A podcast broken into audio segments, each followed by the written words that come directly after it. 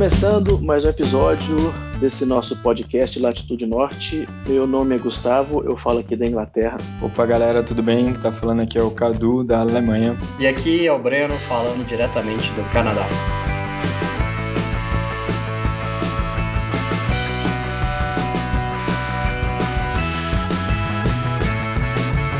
Bom, hoje vamos falar um pouco de como é que foi a questão de trabalho para todo mundo, como é que surgiu a oportunidade de trabalho, como é que a gente chegou até o trabalho atual e como é que é cada um vê a, a rotina de escritório, a cultura de escritório de cada um dos diferentes países que a gente vive.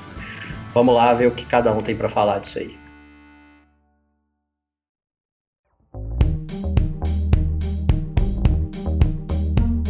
Como que foi esse processo de, dessa, dessa busca, dessa relocação para vocês? Como a gente já, já comentou, a gente teve, nós três, cada um teve uma experiência diferente na hora de, de fazer a imigração, cada um buscou caminhos diferentes. Eu imagino que para ter né, conseguir essa relocação, tenha, cada, cada processo teve suas particularidades. Então eu gostaria de entender para vocês como que foi. A gente podia seguir uma ordem aí de quem saiu primeiro do país. Então, Cadu, como é que foi para você essa experiência de encontrar emprego em outro país? Como você mesmo mesmo comentou, Gustavo, cada um de nós teve um processo diferente, né? E no meu caso, quando eu cheguei aqui, eu vim sem emprego, eu cheguei para procurar a relocação na, na, Alemanha e principalmente em Berlim. O meu processo de busca, assim, não é muito diferente do que acontece hoje, eu acho que no mundo inteiro, de certa forma, está muito parecido, né, com a internet, então acho que a maioria das oportunidades, ou muitas oportunidades estão na internet, obviamente que se você conhecer alguém, sempre ajuda, aqui também não é diferente, mas o meu processo foi de busca no LinkedIn e em alguns outros é,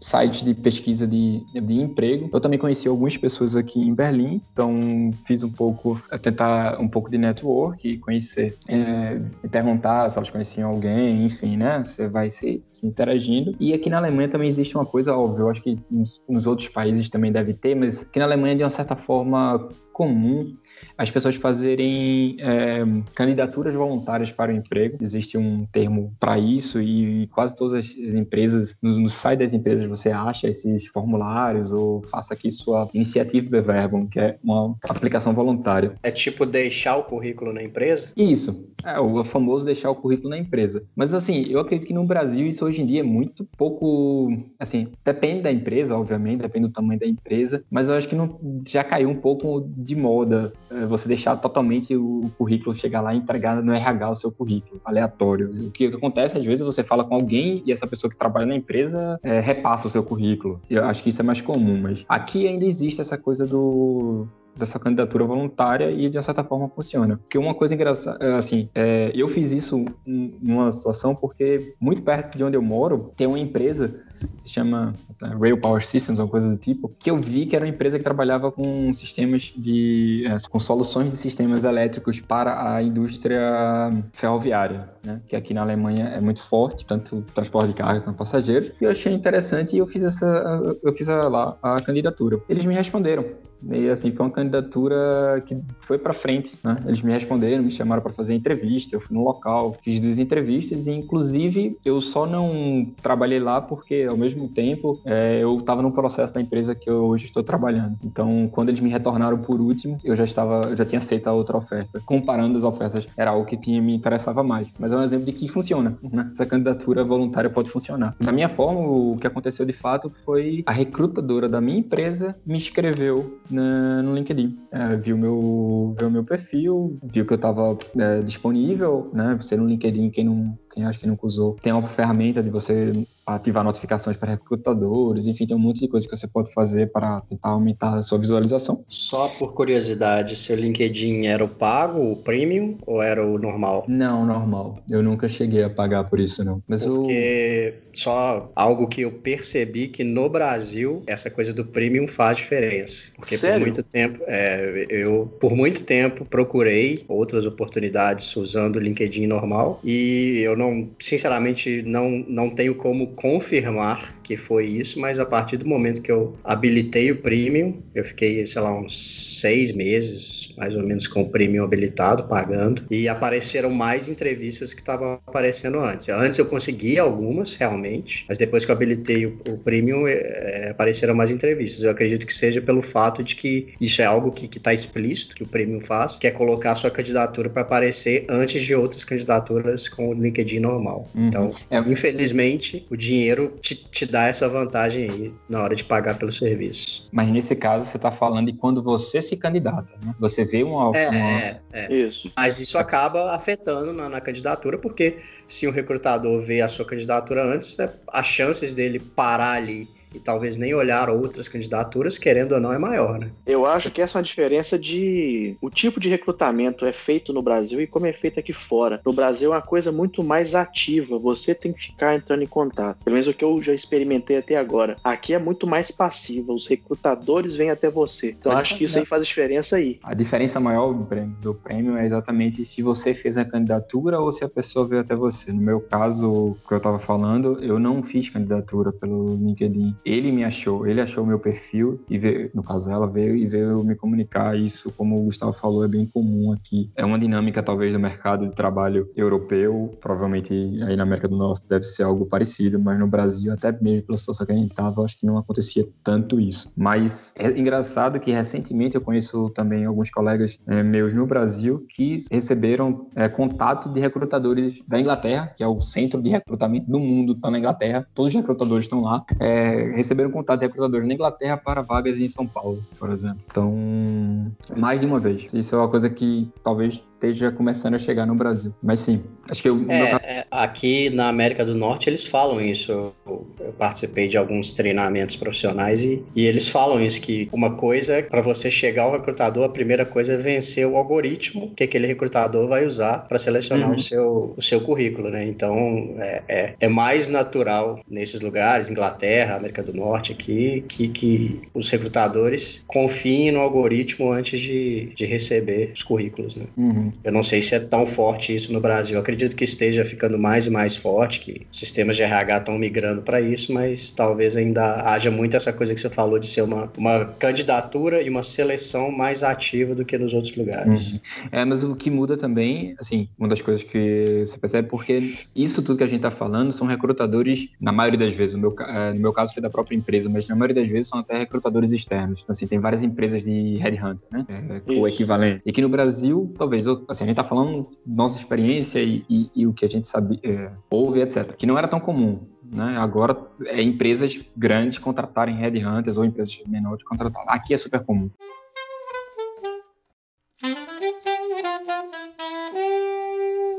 A minha candidatura no fim, então, aconteceu dessa forma. A recrutadora da empresa que eu hoje trabalho me comunicou, ela entrou em contato comigo através do LinkedIn, perguntou se tinha interesse, a gente trocou mensagens, depois ela me chamou para uma entrevista por telefone, depois eu fiz a entrevista presencial, conheci o, o, o dono, assim, conheci o fundador da empresa e depois eu fiz uma outra reunião, uma outra entrevista final para fazer acertos de negociação de, de, de contrato, porque a, como a empresa era uma empresa pequena e aqui na Alemanha é bem mais flexível flexível. Se você não faz parte de empresa grande no qual tem uma estrutura é, sindical, que tem um contrato muito forte, fora isso, é bem flexível. Então você negocia tudo, desde número de dias de férias, salário, como vai ser pago o salário ao longo do ano. Tem uma certa flexibilidade. Então eu tive mais uma reunião, né, mais entrevista, já tinha tido uma oferta, e aí foi uma discussão de, de contrato para fechar.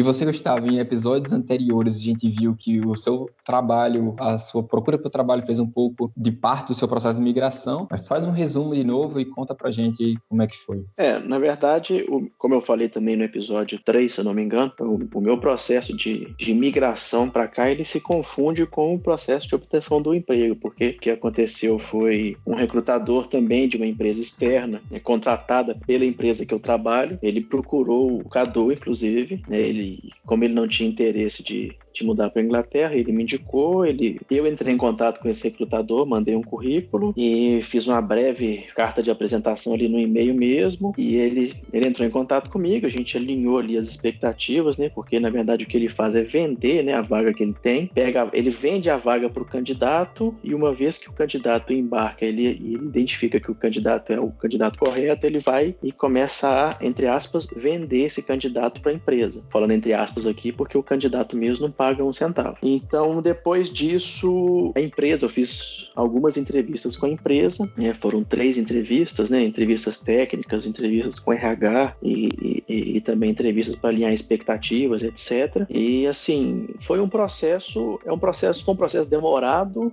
Para começar, o processo iniciou em outubro, então teve todo aquele atraso, né, de, de final de ano, que é feriado, né, de, de Natal, Ano Novo. Tinha que conciliar os horários, né, do fuso horário, a diferença de fuso horário. Então, é, muitas vezes né, não se podia marcar entrevista em determinado dia, porque tinha que casar o horário livre dele. Com... Eu fiz algumas entrevistas, tipo 4 horas da manhã, 5, 5 horas da manhã, para conseguir casar, né, os horários. Mas, é, no final acabou, assim, tem toda uma dificuldade que é se fazer entrevista via Skype, né, porque você vai depender de conexão e, e se a ferramenta está funcionando bem naquele dia, se, se sua velocidade de internet está boa e tal. É, dificuldade naquela época, né? Agora em tempos de, de ah, não, é, Covid, de... agora todo mundo está expert nessas ferramentas, né? Exatamente, é.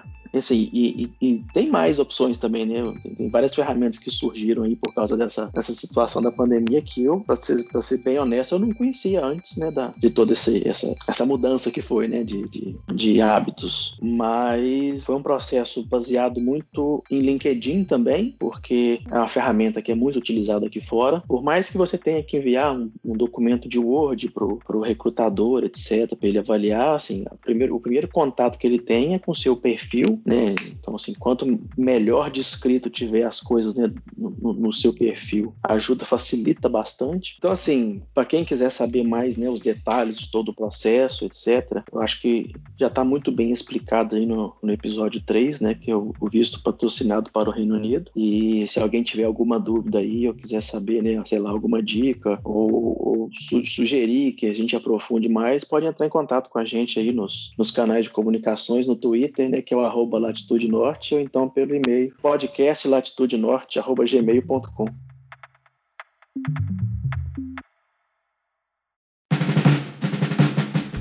Seguindo em frente, Breno, como é que foi para você, né? Porque eu imagino que, como você fez o seu visto, né? Express Entry, que foi totalmente dependente de você, você chegou no, no Canadá também sem uma, uma vaga garantida, né? Como é que foi para você esse, esse processo de obtenção do emprego? No meu caso, foi muito similar a situação do Cadu, né? Que ele também foi sem um, uma vaga de emprego garantida, nada, e começou a entrar no mercado de trabalho de forma independente quando ele chegou no país. O meu caso foi exatamente a mesma coisa. Eu fiz o processo de imigração completo, esse processo de maneira alguma te, te dá uma vaga de emprego. Existem modalidades dentro dele que você pode fazer o contrário, né? Você consegue uma vaga de emprego e aí, através dessa vaga de emprego, você consegue o visto e o, o status de residente, mas não não foi o meu caso. Eu, eu fiz o, o processo para vir sem nada mesmo e para conseguir a vaga quando eu chegasse aqui, que era o plano, que sempre foi o plano desde o início.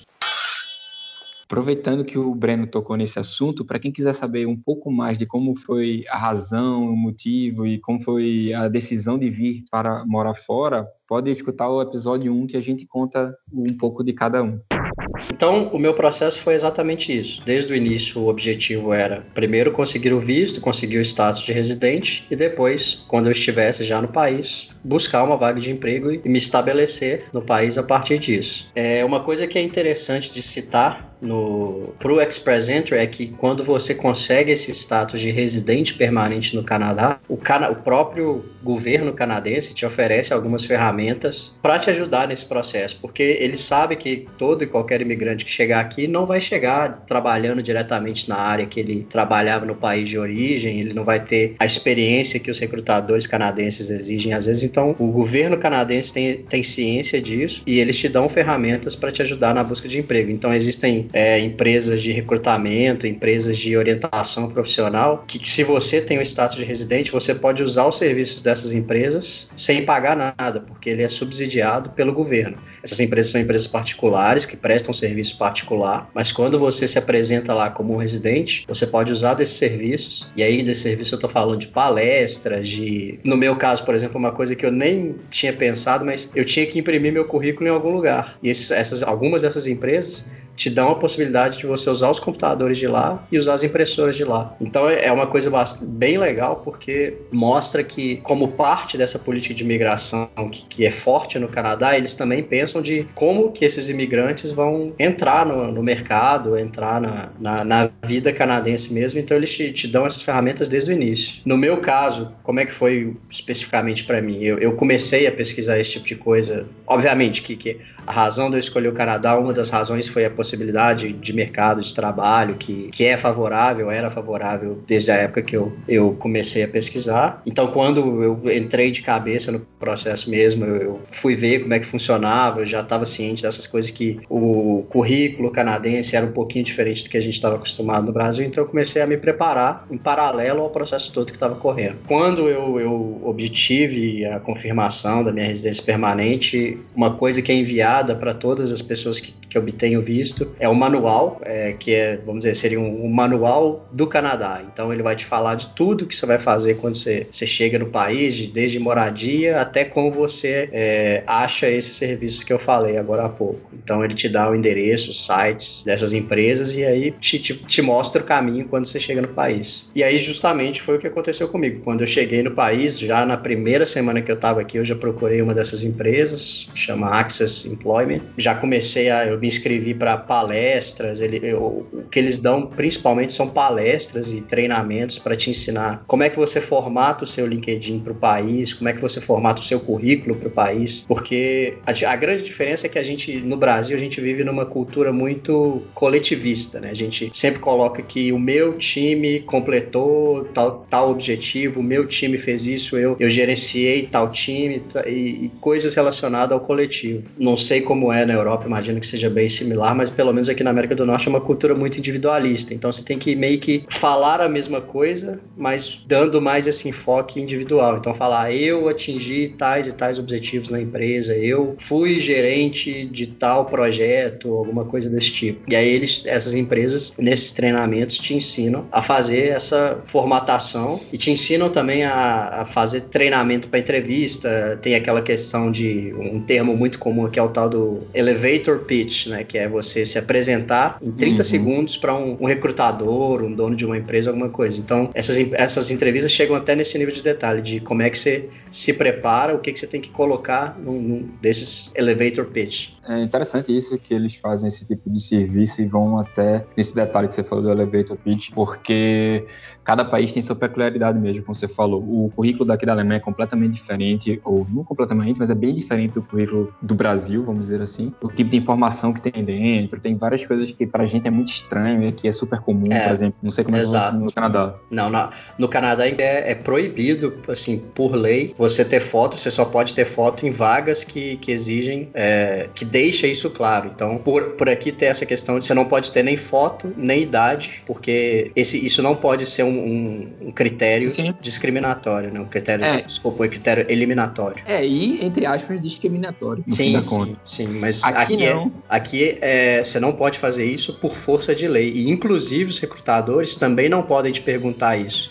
Eles não hum. podem perguntar qual a sua idade, eles não podem perguntar qual o seu país de origem, eles não podem perguntar qual o seu status no país, porque isso tudo é considerado discriminatório e é contra a lei do país. É, aqui é a coisa. Aqui o seu currículo, você, é, você coloca foto, você coloca a sua idade, é, seu, você coloca foto, você coloca a sua data de nascimento, você coloca muitas vezes, e é bem comum, sua, seu status civil, você coloca se você tem filho. Então, assim, são coisas para mim eram muito estranhas isso. É. Mas não é obrigatório. Falta quase obrigatório, todo mundo coloca. Os outros dados, nem sempre. E também é super comum você colocar se você tem visto, se você não tem visto. Sua nacionalidade, obviamente, é uma, tem, tem que estar tá lá. E é uma das primeiras perguntas, é uma das primeiras é, coisas que, que se vem com o recrutador é se você tem visto a sua situação. É, na verdade, isso daí, assim, o, o né, experiências que eu tive com entrevistas, né, para a Europa continental, né, o, o, o que muitas vezes me foi perguntado é que se eu tinha nacionalidade de algum país, né, porque isso facilita, na verdade, assim, né, te isenta de visto, né, porque assim, se você tem, vamos supor, sei lá, nacionalidade portuguesa, espanhola, italiana, você pode né,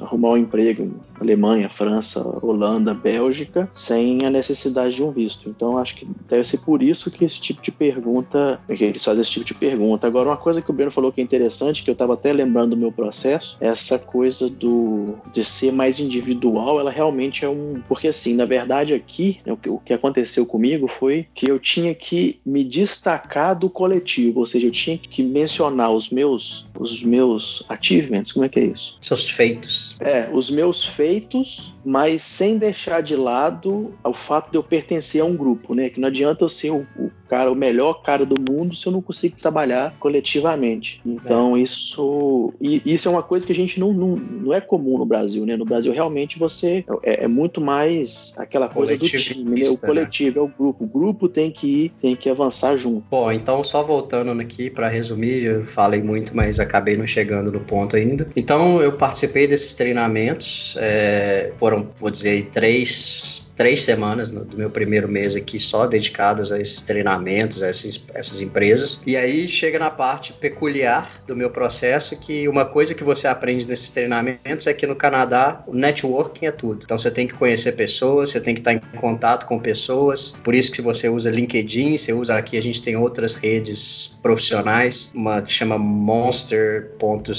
que, que é específica do Canadá, tem uma que chama Glassdoor, que é para você ver reviews reviews das empresas, então você tem que estar dentro desses, desses serviços todos. E procurar pessoas, conhecer pessoas, aqui tem o tal do cultura do café, né? Você sempre pode convidar é, profissionais, recrutadores para tomar um café com você, porque isso é visto como networking. Só que no meu caso foi a parte mais peculiar disso tudo. Eu acabei conseguindo a minha entrevista, o meu contato dentro da empresa que eu estou hoje através do Facebook. Eu nem sou um usuário de Facebook, eu não, não já não usava o serviço há, há anos antes de vir para cá e só reativei porque antes de eu chegar aqui me falaram que é um, era um, uma plataforma muito usada aqui no, no Canadá. Eu, eu não gosto do, do Facebook, acho uma plataforma que se perdeu no meio do caminho, mas acabei reativando só por causa disso. E aí, quando cheguei aqui, entrei no grupo de brasileiros em Toronto, apareceu uma vaga lá, um dos caras da empresa, que é um brasileiro também, postou a possibilidade dessa vaga lá para receber currículos. Eu entrei em contato, mandei meu currículo, se eu não me engano,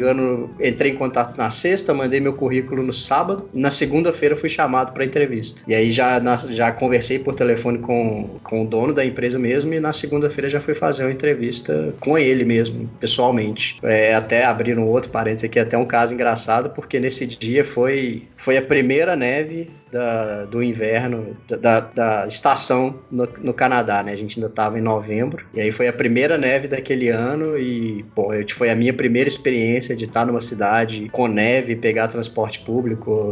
As minhas experiências anteriores com neve não foram com turismo, né? Então eu não estava dentro desse contexto aí, mas foi bem, bem engraçado porque foi uma odisseia para chegar lá no, no lugar da entrevista. Eu tive bastante dificuldade por causa da neve, porque o, o transporte público se desregulou todo nesse dia, não estava sendo esperado. E, bom, no final das contas deu certo, a entrevista foi bem. Quer dizer, teve, teve seus problemas, porque era a primeira entrevista que eu estava fazendo, mas acho que eles levaram confiança e no final das contas eu consegui essa vaga aí. Na, eu fiz a entrevista na segunda e na sexta-feira da mesma semana eu já recebi a oferta de trabalho e, e assinei na outra semana para começar assim já no, daí a duas semanas. Então eu, eu fiquei praticamente um mês procurando trabalho e fazendo entrevista aqui no Canadá e eu sei que isso eu, eu dei bastante sorte mesmo. Sorte estava preparado porque eu já estava entendendo como é que funcionava o mercado de trabalho aqui e já já estava correndo atrás das coisas certas. Mas mas foi um processo um pouco peculiar aí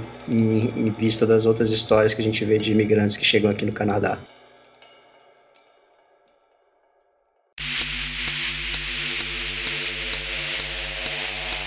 Então, senhores, beleza. Nós já cada um chegou no seu respectivo país, né? No meu caso, já com o emprego, vocês conseguiram depois. E aí, pisaram o pé no escritório, primeiro dia de trabalho. Como é que foi? Como é que foi esse essa esse choque para vocês? Pô, pra mim foi. Eu já tinha tido experiência anterior, acho que nós todos já tínhamos tido, principalmente na, na Europa, né? Que a gente já sabia que a cultura de, de, de, escritório, vamos dizer assim, vamos chamar de cultura de escritório, é diferente. A gente sabe que os hábitos são diferentes, no, no a organização do escritório é diferente. É, acho que uma coisa que chama muita atenção de todo brasileiro quando chega no escritório no exterior é essa questão de como é que funciona a questão de paradas, de, de almoço, por exemplo, que às vezes não é aquela coisa igual no Brasil de você ter uma hora de almoço, sai do escritório, vai procurar um lugar, um restaurante. É, tem essa coisa que na América do Norte eles normalmente, não são todas as empresas, mas normalmente é só uma pausa de, de 30 minutos para fazer um lanche que normalmente todo mundo traz. Então, isso é algo que chama atenção. Não existe aquelas paradas, por exemplo, no meio da manhã para tomar um cafezinho em grupo. As pessoas normalmente não, não têm esse momento de socialização para falar, ou mesmo que seja de trabalho ou de um assunto qualquer. É, é, é complicado. As pessoas tomam café, isso é, é fato, mas não existe o um momento da socialização ali do café. E eu, eu, o que aí, falando que uma das coisas que mais me chamou a atenção é que não existe, pelo menos na empresa que eu tô, pelo menos no,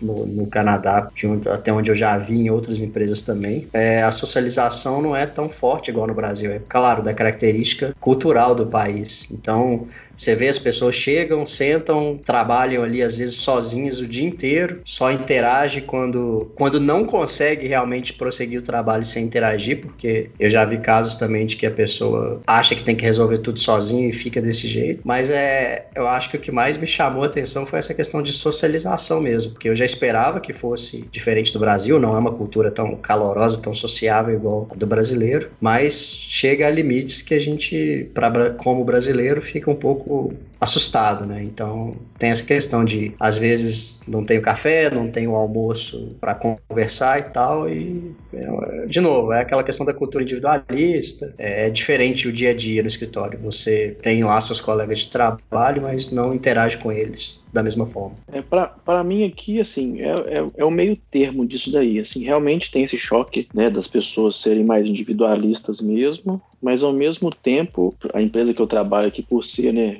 multinacional e, e a gente tem pessoas do, do, mundo inteiro e muito imigrante, então, por exemplo, sim, vou dar o exemplo do meu time, né? O meu time ele é composto 100% de imigrantes, né? São pessoas da Índia, Paquistão, Egito, Síria. Então, assim, por mais que tenha né, uma característica diferente deles serem um pouco mais individualistas, ao mesmo tempo eles, todos eles sabem a dificuldade que é você ser um, um estrangeiro no, no país, né? Então, assim, você, eles ficam, eles, eles dão um suporte. Eu, eu não vou dizer que chega a ser um nível assim, como a gente experimenta no Brasil, que você senta e as, as pessoas são 100% abertas e tal, mas assim, tem um apoio, eles, eles fazem questão de te dar dicas, eles fazem questão de até coisa assim mais no nível pessoal. Por exemplo, eu precisei, é, quando eu estava alugando casa, eu precisei ir no, no, no, centro da cidade, a empresa é meio longe, então assim, ele, um dos meus colegas de trabalho lá fez questão de me ajudar a arrumar uma carona para eu não perder muito tempo, etc. Mas assim, realmente é, é diferente. E, e, uma coisa que eu sinto muita diferença aqui, né, que eu, que eu imaginei que eu talvez não fosse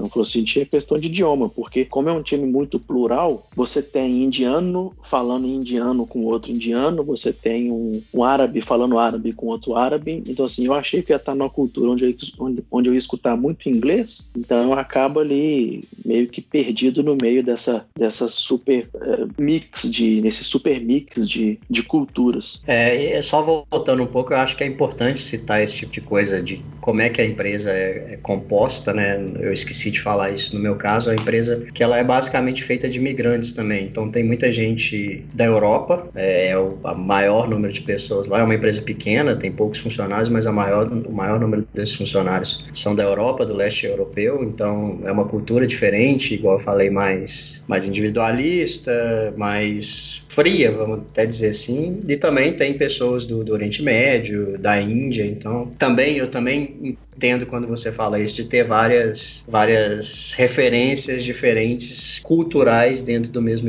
escritório e como que isso afeta. Eu também sinto os mesmos efeitos no meu dia a dia dentro do escritório. E para você, Cadu, como é que você, você enxerga isso aí, cara? Cara, para mim é, é um pouco diferente do que vocês estão falando aí. É, na realidade, eu já tive aqui na Alemanha a experiência de trabalhar em três escritórios diferentes. Então, eu já trabalhei na minha empresa atual. Eu trabalhei como estagiário há quase 10 anos atrás numa multinacional da indústria química, aqui é, na Alemanha. E também tive a passagem por um outro escritório, de uma outra multinacional também na Alemanha. E em cada uma foi uma experiência diferente. Quando, como estagiário, eu era o único estrangeiro, é, onde só tinham alemães. Isso é também um ponto importante, é que na Alemanha a área de engenharia ainda é muito tradicional. Então você encontra poucos e assim tem aumentado, tem crescido muito, mas a engenharia ainda é uma área que você encontra muitos alemães, diferente de outras áreas. Por exemplo, mais para frente posso falar a questão de TI, aí quase não tem alemão, é gente do mundo inteiro. Na engenharia ainda tem, ainda é mais, ainda é um, eles têm um pouco de orgulho ainda uh, alemão da engenharia. Então, no primeiro emprego, é, nessa minha primeira experiência foi é, era um ambiente de pessoas mais velhas, mais tradicional, era pouquíssima interação entre eles. A gente tinha um dia na semana, é, ah, ah tá Outra coisa é, interessante aqui na Alemanha é que é bem comum ter a pausa do almoço sim, tá? E almoço quente. Então, quase as empresas aqui, é, grandes empresas, vão ter refeitório e se não tem refeitório, as pessoas vão procurar restaurante para almoçar. É, então, é comum ter essa pausa. Não pode ser que não seja uma hora, seja 45 minutos, mas é uma Mal comida quente. É, e, exato. Então, assim, aqui é, é comum. É diferente de alguns outros lugares, como você já citou. Somente a anglo-saxônica aí. Inglaterra e América do Norte. Mas, e, e, nesse primeiro estágio, então, era engraçado que tinha um dia na semana que todo mundo ia almoçar junto. Fora isso, cada um ia no seu horário, fazia mais ou menos assim, um pouco é, individual. Isso, isso, isso, é legal porque cria um sentimento de, de grupo, sim. né? Isso é, reforça sim, sim. o sentimento de grupo. É, e aí na outra empresa uh, que eu trabalhei, é, também era o, o, o, setup, vamos dizer assim, era muito parecido, só alemães, quase não tinha, uh, não tinha nenhum estrangeiro no, no time da engenharia que eu estava trabalhando, e esse eu senti um pouco mais deslocado, até assim, era muito menos a interação e tal, foi um pouco complicado. E na empresa que eu tô, parece é completamente diferente, o que é muito engraçado, porque é uma empresa com características de startup, não é, mas tem essa característica, é a empresa mais jovem, a idade média das pessoas é um pouco menor, não, não que isso seja determinante, porque tem pessoas mais velhas no próprio time que também estão, mas é uma questão de espírito, é aquela história de perfil da empresa, representa muito bem isso daí. E então você, eu... é um, você é um Faria Limer na Alemanha. Não, não, a gente, é, o, é o inverso. Faria Limer, é, Faria é a cópia dos hipsters daqui, entendeu? Porque o que mais tem aqui são escritórios hipsters coloridos e de TI da, em Berlim. É, Berlim é a capital hipster da hipsterlândia. Mas é, tem coisas legais. Mas assim, mas mesmo na minha empresa, é, volta que eu fui o primeiro não alemão a fazer parte da engenharia. A outro departamento da minha empresa, que tem a parte de software, acho que tem um ou dois alemães, se muito a maioria é estrangeiro. É, isso daí é bem diferente com relação ao, ao mercado aqui, porque na Inglaterra é o oposto. Você vê claramente ali que, assim, pelo menos o que a gente vê, inclusive, é, com relação a vagas que você vê aberta, né? A quantidade de vagas de engenharia aberta, e, e como eu também falei né, no, no, no, no, podcast, que aqui existe uma carência né, com relação a engenheiros, você vê claramente que uma geração não, não teve interesse nenhum por engenharia. Você tem ou engenheiros ingleses né, muito mais velhos, 55, 60 anos, e agora que eles estão começando, né, você vê com, com os processos né, de, de, de trainee, né, aqui eles chamam de, de graduate, que é o, a pessoa que acabou de sair da graduação e que tem uma leva nova, mas assim, nessa na faixa de idade assim de, de 30, 30, 25 a 35 anos, é muito difícil você encontrar engenheiros aqui. É, aqui na Alemanha, é, como eu falei, a engenharia ainda faz parte da cultura deles, então tem uma produção grande de engenheiros anual, mas mesmo assim, engenharia, a gente, acho que eu também comentei isso no episódio 1, engenharia também é uma profissão é, em escassez, vamos dizer assim, é, que tem dá direito a uns benefícios dos vistos, a coisas mais fáceis para conseguir. Então, hoje você ah, assim, recentemente você consegue ver um pouco de mudança. Até um parênteses, eu, a gente está contratando é, novas pessoas, novos engenheiros para minha empresa e eu tenho feito entrevista com mais engenheiros não alemães do que alemães. Também vale ressaltar que Berlim é uma área que não é a área mais é, industrial da Alemanha, longe de ser. Então a grande parcela dos engenheiros se concentram no sul da Alemanha, na região de Munique, Munique, a Grande Bavária, e Stuttgart, Baden-Württemberg. Torno é... da BMW? Não, Não BMW, BMW é, é, Munique, é, é né? Munique. Ah, tá. É, é, Mercedes, né? Que é Stuttgart. É, Stuttgart. Mercedes, a Porsche, que no Porsche, caso é a Daimler. É, no caso você vai ter a Daimler, né, a Holding em Stuttgart, você vai ter a BMW Munique, você tem a Volkswagen no centro da Alemanha, é, em Wolfsburg, e tem a região do, nor do oeste alemão, ali a região de Cologne, Düsseldorf, etc., que é uma região é, industrial antiga e concentra também muita, muito engenheiro. Berlim, Berlim é uma ilha, né? Do lado leste uhum. alemão e se tornou o centro é, de TI da, da Alemanha e da Europa. Então, se você está na área de TI, Berlim tem milhares de vagas, como a minha descrição do meu cargo pode ser tanto para a área de engenharia de hardware quanto para a área de engenharia de software, eu recebo zilhões de mensagens no LinkedIn e no Steam, que é uma outra é, rede social daqui da Alemanha, me oferecendo vaga para TI. Então, assim, todo dia, pelo menos, eu recebo um. É, o, que vê, o que você vê é o desespero das pessoas, né? Porque eles não pararam nem para ler meu, meu perfil, que vai ver que eu não sou de software. Mas eu Mas, acho enfim. que isso daí é, um, é, uma, é uma coisa comum do recrutador, cara, que aqui também, assim, eles, eles sei lá, identificam uma ou duas palavras-chave ali que eles acham e entram em contato com você como hum, se você é. fosse o, a solução para os problemas dele. É assim, e, e como hum. é um mercado escasso, né? Quanto mais é. gente o cara, o cara, né, a pessoa, né, o recrutador entra em contato, mais mais chance ele vai ter de ter aquela relocação, né? Aquela uhum. vaga dele preenchida. Sim, sim, é, sem dúvida. Uma coisa, uma coisa interessante de falar aí, agora que vocês estão mencionando isso, é que é uma diferença dos nossos processos, porque vocês dois tiveram, vamos dizer, vocês já chegaram com, vamos dizer, a região, o mercado definido, né? Porque o Gustavo já estava indo para uma empresa que já estava contratando ele, você, no seu caso, Cadu, você já estava, você tinha que ir para Berlim, porque era onde sua esposa estava já trabalhando. No meu caso, é, no meu caso, eu tive essa opção de, de escolher, porque eu, eu pude parar e pensar onde que no Canadá o mercado de engenharia, que é, que é o nosso caso, é mais forte. E aí foi isso que me trouxe para Toronto, porque eu tinha uhum. a opção de, de ir para para Vancouver, por exemplo, ou para os províncias do, do Atlântico, mas estudando o mercado canadense, a, a solução mais lógica e realmente que foi o que, que, se provou ser a melhor solução no meu caso, porque eu consegui um emprego bastante bem rápido, foi vir para Toronto, onde a área de engenharia de, de indústria e tudo mais é, é mais forte. Porque está tudo concentrado em Ontário, que seria o equivalente de São Paulo para o Canadá. Uhum.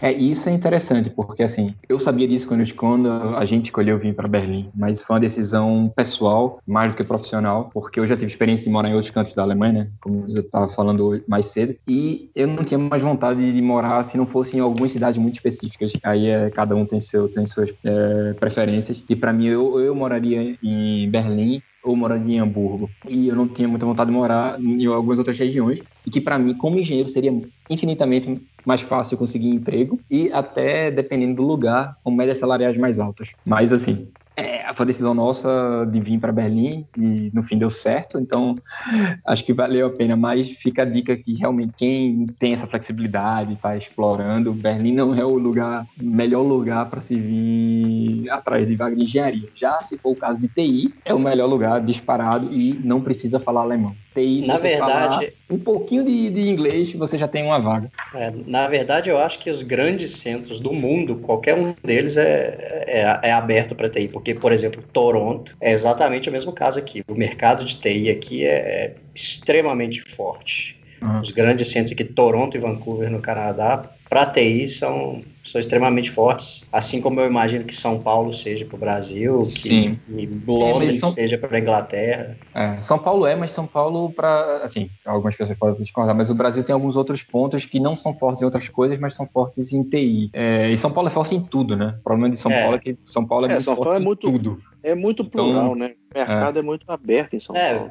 Não, mas a questão de São Paulo Brasil. concentra muito do Brasil. Então, tipo, Sim. quase tudo do Brasil é, tá mercado, lá. É, um mercado muito plural, eu falei. O, eu acho que é o inverso. A, a, a, sede das empresas estão lá, a maioria da sede das empresas. É porque lá, lá é onde, onde, no Brasil, onde os negócios acontecem, em São Paulo. É, mas aí eu tô querendo dizer que é o inverso do daqui, porque São Paulo tem essa concentração muito grande, enquanto outros países você tem uma dispersão por, por áreas. E o Brasil, infelizmente, é assim. Aqui, a ideia de de Berlim foi exatamente o oposto. É porque um Berlim tem toda a história de Berlim, não precisa aqui voltar atrás, mas quando ela abriu, voltou a ser a capital da Alemanha no, no, início da década de 90, não tinha nada ao redor. Era uma cidade, é uma cidade, estado completo, era falido. E a ideia é que, e assim, e veio-se essa ideia da indústria criativa, depois virou TI e tá no que tá hoje. Mas só voltando, acabou que a gente trocou de assunto, eu não, não falei do, do escritório. Mas, é, voltando do meu escritório, é, apesar de eu ser o único, ter sido o único não alemão lá, é, as pessoas eram bem mais abertas, a gente ia almoçar junto uh, todos os dias, vai todo mundo almoçar. Agora, realmente tem uma coisa bem alemã, que é meio-dia, a pessoa vai para tudo e a gente vai almoçar. Então, é, tem a horinha certa todo, todo dia. E, mas eu achei bem legal, assim, em termos de, de interação com as pessoas. É, foi a melhor, dentre todas as experiências que eu tive, foi bem diferente. Óbvio, não é o nível Brasil, mas também não é fechado. E aí cada um tem sua preferência. Eu acho que dentro do meu perfil é, é um nível ali interessante é, de interação.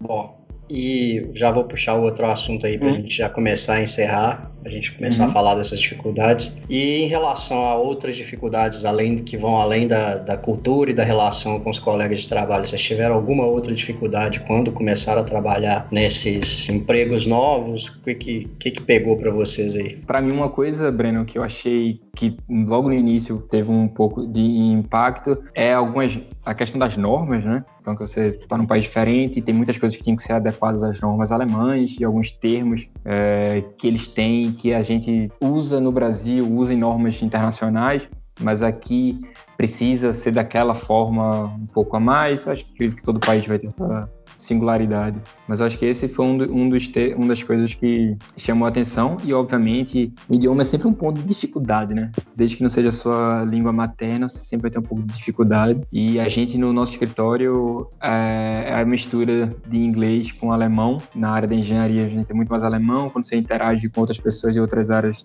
é em inglês. Então, tem essa mistura você acaba falando um pouco de Denglish, como eles chamam aqui. Como é que tá seu alemão aí? Você já consegue participar de reuniões em alemão? Como é que tá seu nível aí? Você... Porque você já tinha um alemão muito bom quando você chegou aí. Como é que foi? Como é que tá avançando? É, então, isso é uma pergunta capciosa. É, eu participo de muitas reuniões, a boa parte das minhas reuniões dentro da engenharia e com fornecedores locais em alemão. Eu respondo em alemão, algumas vezes em inglês, algumas vezes faz uma mistura. Quando tem uma dificuldade maior de, de entendimento, a gente às vezes corre para o inglês, quando é dentro da empresa, quando é com fornecedores, a maioria das vezes meus fornecedores não falam inglês, então a gente tem que se virar no alemão e estamos indo.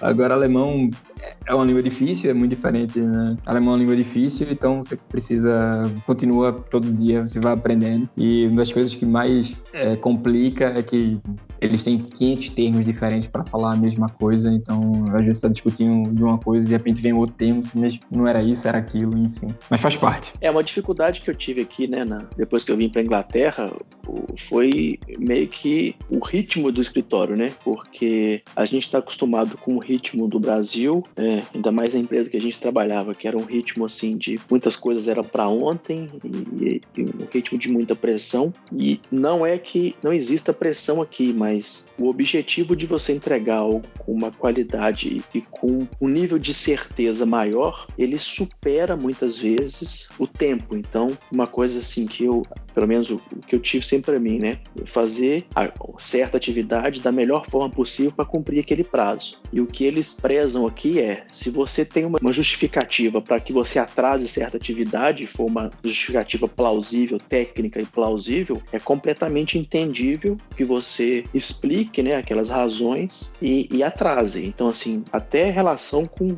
com, com o cliente mesmo, né? Certas empresas no Brasil, você falar que você vai atrasar uma atividade, seja ela qual for, por três dias, é motivo, né, de discussão e briga. E aqui aconteceu, já aconteceu comigo mais de uma vez, é, mas assim, você justifica, você justificativa, mostra os fatos e o cara, o cara entende, né? Você se justificou e ela tá aí dentro, né, de se for, né, embasada em critérios técnicos, ele entendeu e assim, até eu entrar nessa nessa e assim, não só comigo, né? Então vamos por muitas vezes eu colocava pressão em um subfornecedor porque tinha que entregar certa atividade com aquela cabeça, né, com aquela mentalidade de, do escritório do Brasil. E, e muitas vezes o, a, o colega fala assim: não, se você está com problema no fornecedor e esse, esse problema né, for técnico e for justificável, chama seu cliente e explica que ele com certeza vai entender. E assim, 100% dos casos não, não teve o, o, tipo de atrito que eu esperaria ter se fosse um problema no Brasil. No meu caso aqui no Canadá, eu, uma dificuldade que o Cadu já até mencionou para ele lá, a questão do, do idioma. Aqui o inglês não era uma grande dificuldade, mas sempre tem,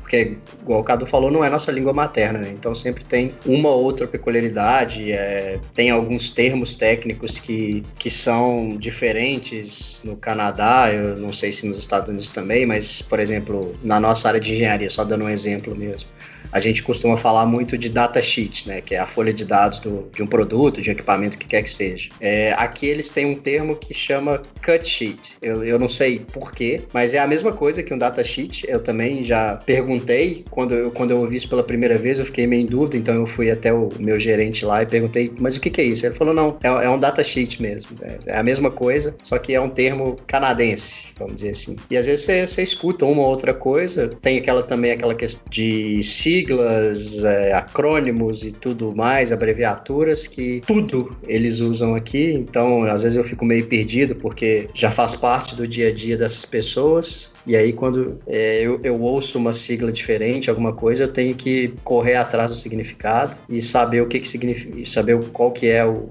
o sentido daquilo ali que está sendo falado. Mas é, em termos de inglês, no geral, eu costumo me virar bem. Só quando aparecem essas coisas novas, específicas, é que, que atrapalha um pouco. Mas no geral é, é bem normal, bem parecido com o que eu já estava acostumado antes de vir para cá. É, tem essa questão também de trabalhar numa empresa pequena, que eu acho que isso eu sentiria em qualquer, qualquer lugar que eu fosse, porque a gente estava acostumado a trabalhar numa multinacional gigante, com um nível de organização que às vezes era bom, às vezes era ruim para outras coisas, mas quando você passa para uma empresa pequena, você sente esse impacto. Eu acho que se fosse o contrário também, se eu tivesse vindo de uma empresa pequena para passar para uma empresa grande, eu sentiria do, da mesma forma. Breno, eu tinha esquecido de comentar isso, mas esse seu comentário foi perfeito. Eu tive exatamente o mesmo, a mesma sensação. A gente veio da mesma empresa, né? Processos, departamentos, empresa grande, etc. Minha empresa, é, como eu comentei antes, é uma startup pequena e você era da área de engenharia, você está responsável por um produto, mas ao mesmo tempo você tem que fazer um pouco de tudo. Então, eu sou engenharia, compras, logística, é, vendas, então você faz um pouco de tudo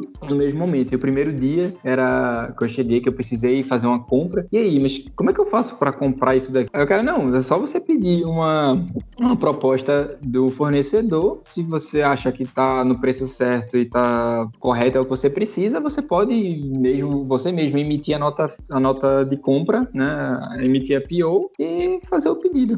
Quase igual o processo que a gente tinha na empresa que a gente trabalhava antes. Só que não. É, pra fazer isso aí, tudo isso aí que você falou demorava duas semanas, né? E no melhor dos casos.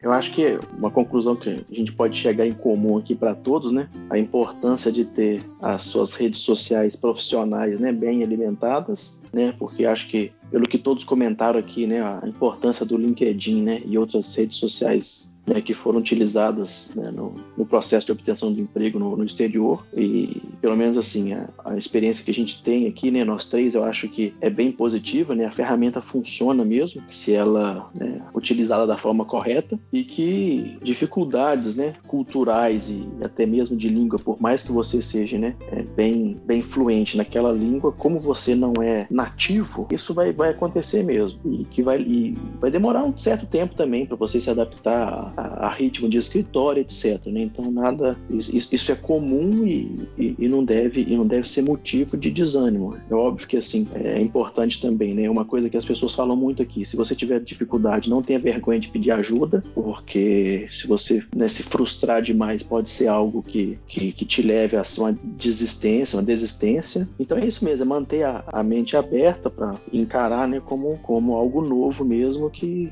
tudo é, é, faz parte da sua curva de aprendizado. Bonito, foi lá. Foi filosófico. Foi filosófico essa, essa, essa coisa. Bacana. Bom, então acho que isso aí encerra a nossa discussão de hoje sobre é, primeiras impressões do trabalho, um pouco de diferenças culturais e um pouco de relações no escritório.